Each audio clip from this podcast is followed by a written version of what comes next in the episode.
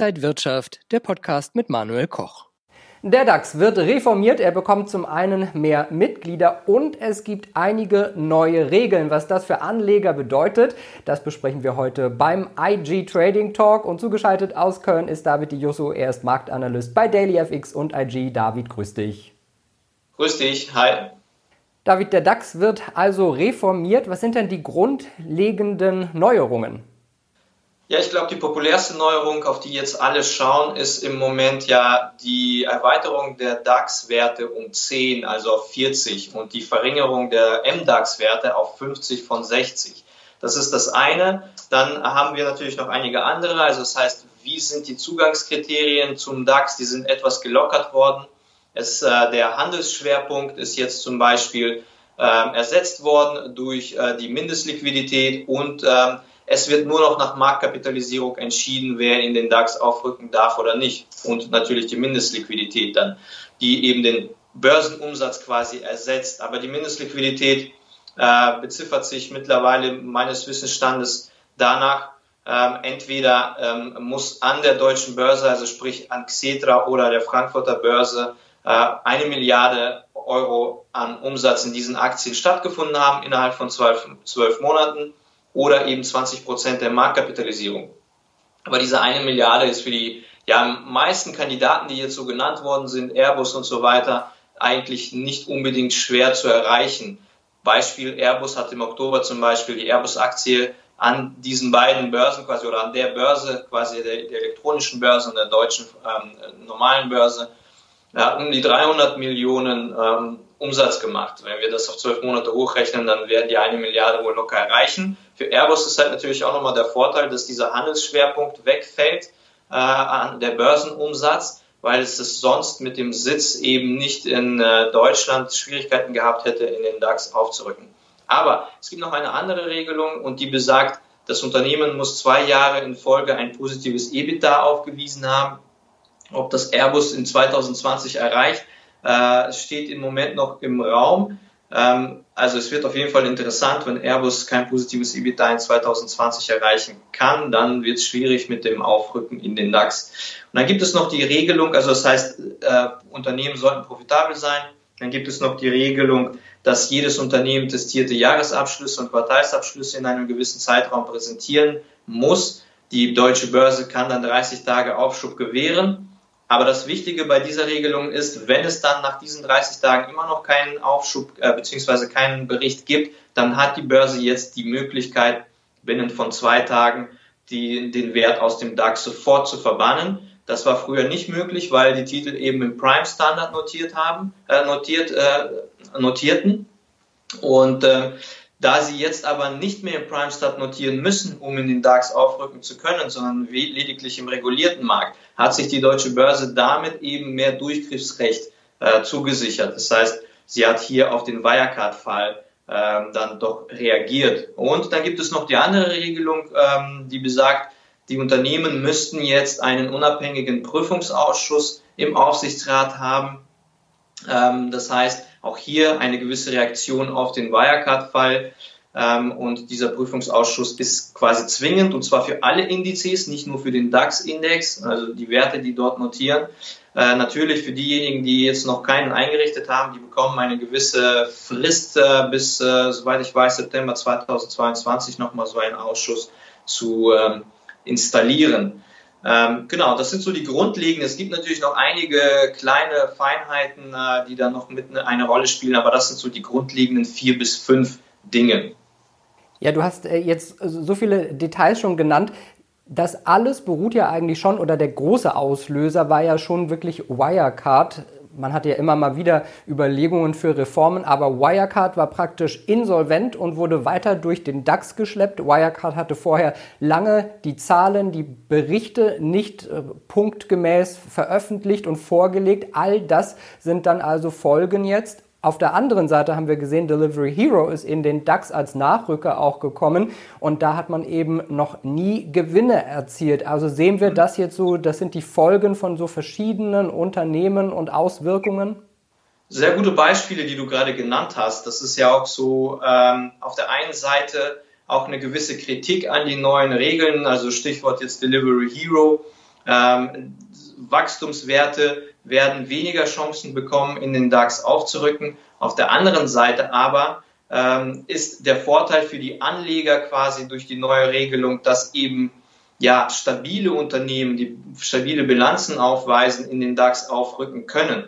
Ähm, also diese beiden Sachen über, ähm, halten sich so ein bisschen die Waage. Die Frage ist, ähm, wie wichtig ist es für den DAX auf internationaler Ebene auch stark, ähm, starke Wachstumswerte in den DAX reinzubekommen oder reicht es vielleicht erst einmal aus, im MDAX zu bleiben oder im TechDAX und wenn sie dann Gewinne erzielen, dann äh, letztendlich auf der anderen Basis in den DAX äh, berechtigterweise aufzurücken. Ich glaube, dass dieser Kritikpunkt ein wenig äh, übertrieben ist und dass es wahrscheinlich eher, wenn es ein guter Wachstumswert ist und er beginnt Gewinne zu machen und das Unternehmen damit die Chance hat, in den DAX aufzurücken, dann äh, sind zwei äh, Jahre mit positiven EBITDA auch keine sehr lange Zeit.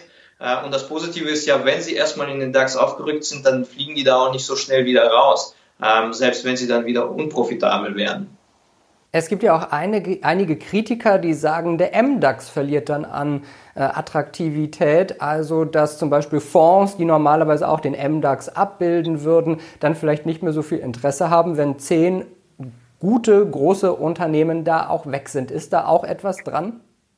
Ja, ich denke mal, der MDAX als Index wird ähm, ja ein wenig von seiner Popularität einbüßen müssen und natürlich auch äh, die Aktien, äh, die dann, also du sagst das schon richtig, ich glaube, das größte Nachsehen wird er dadurch haben, dass eben äh, Fonds, die den äh, MDAX abbilden und äh, diese Aktien dann dementsprechend auch in dem MDAX äh, vermehrt äh, kaufen oder damit handeln, eben, dass diese so ein bisschen auch an Relevanz verlieren, dann dementsprechend ähm, die Marktkapitalisierung wird ja um 30 Prozent zurückgehen, was den MDAX angeht. Auf der anderen Seite wird der DAX nur um 8 Prozent an Marktkapitalisierung gewinnen.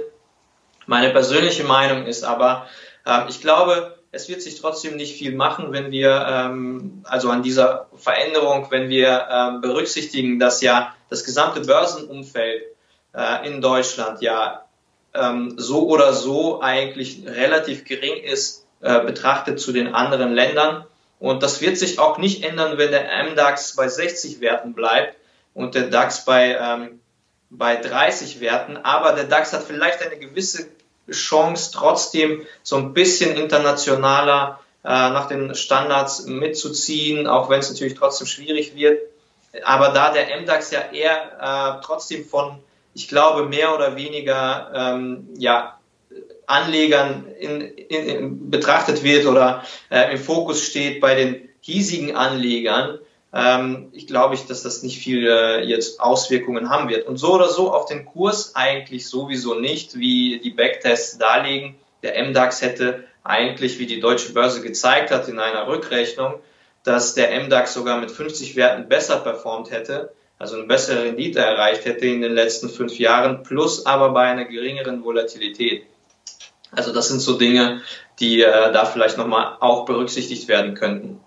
Weil du den Kurs gerade ansprichst, es ist ja auch nicht so, dass der DAX jetzt dann mit 40 Werten auf einmal auch äh, statt 13.000, 15, 17, 18.000 Punkte wert wäre. Es wird einfach nur anders berechnet dann die Zusammensetzung, aber der Punktestand bleibt ja gleich.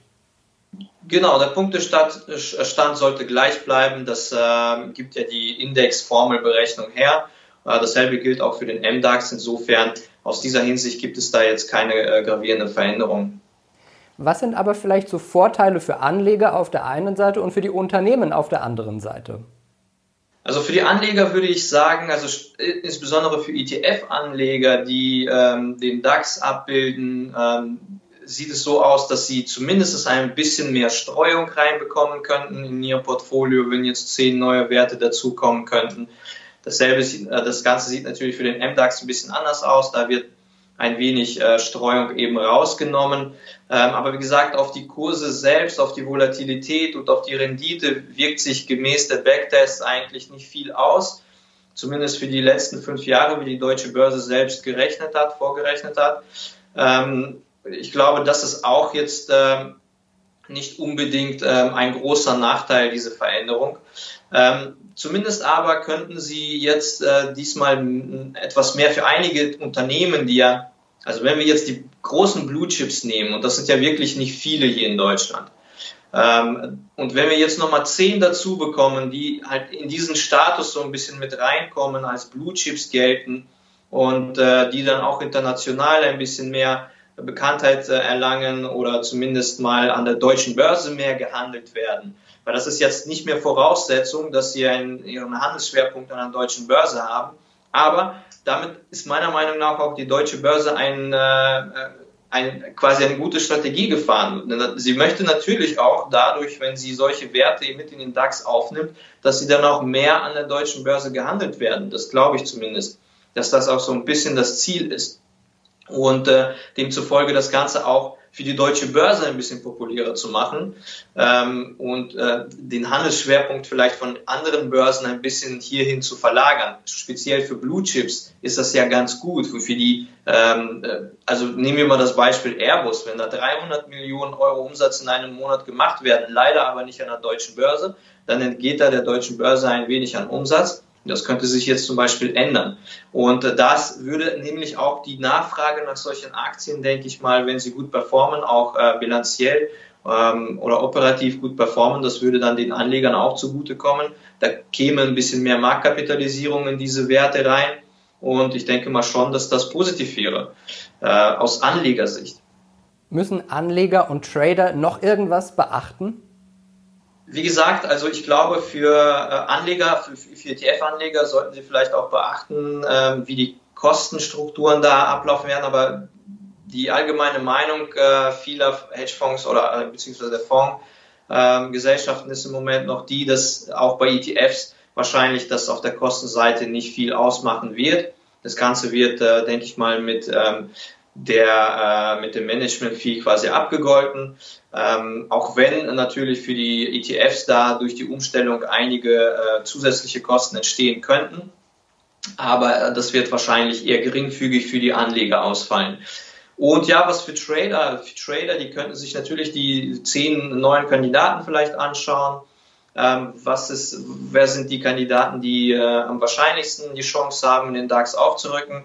Äh, möglicherweise könnten die jetzt im September soll ja die Erweiterung stattfinden, 2021. Und bis dahin könnten eben diese Werte, die eine hohe Wahrscheinlichkeit darauf haben, äh, da einzurücken, eventuell positiv performen, zumindest im ersten Halbjahr 2021, insbesondere wenn sie auch sowieso äh, bilanziell oder beziehungsweise ähm, geschäftsmäßig gut äh, laufen, performen. Wenn wir dann noch zusätzlich die Erholung in 2021 dazu nehmen, könnte das ebenfalls nochmal einen gewissen Schub für die jeweiligen Werte bereitstellen. Ähm, interessanterweise, aber was ich noch nicht herausgefunden habe, ist, wie wird diese Auswirkung tatsächlich auf die Futures sein, also auf die DAX-Futures, die CFDs und so weiter. Ähm, denn da ist noch nicht so wirklich klar, ob diese auch auf 40 Werte erweitert, also sprich dann tatsächlich auch den richtigen DAX 40 nachher abbilden werden. Ähm, insbesondere auch aus Sicht von äh, Hedging-Tätigkeiten und Aktivitäten, weil der DAX Future zum Beispiel auch ähm, gang, also sehr gerne von äh, Fondsmanagern auch dafür genutzt wird, um Portfolios zu hedgen. Äh, und da würde sich natürlich einiges verändern, wenn der DAX Future tatsächlich dann nur 30 Werte abbildet und nicht 40 Werte. Ähm, also da sollte man vielleicht noch einen Blick in die nahe Zukunft werfen und schauen, was das für Veränderungen eben für Derivate mit sich bringt. David, danke dir für diese vielen Einblicke in die DAX-Reform, die, wie du gesagt hast, ja dann erst im September 2021 so richtig über die Bühne geht. Äh, David De Jusso war das Marktanalyst bei DailyFX und IG. Vielen Dank nach Köln. Sehr gerne, Manuel. Vielen Dank auch. Und Ihnen, liebe Zuschauer, vielen Dank fürs Interesse am IG Trading Talk. Für mehr Informationen schauen Sie doch auch noch auf IG.com. Bis zum nächsten Mal.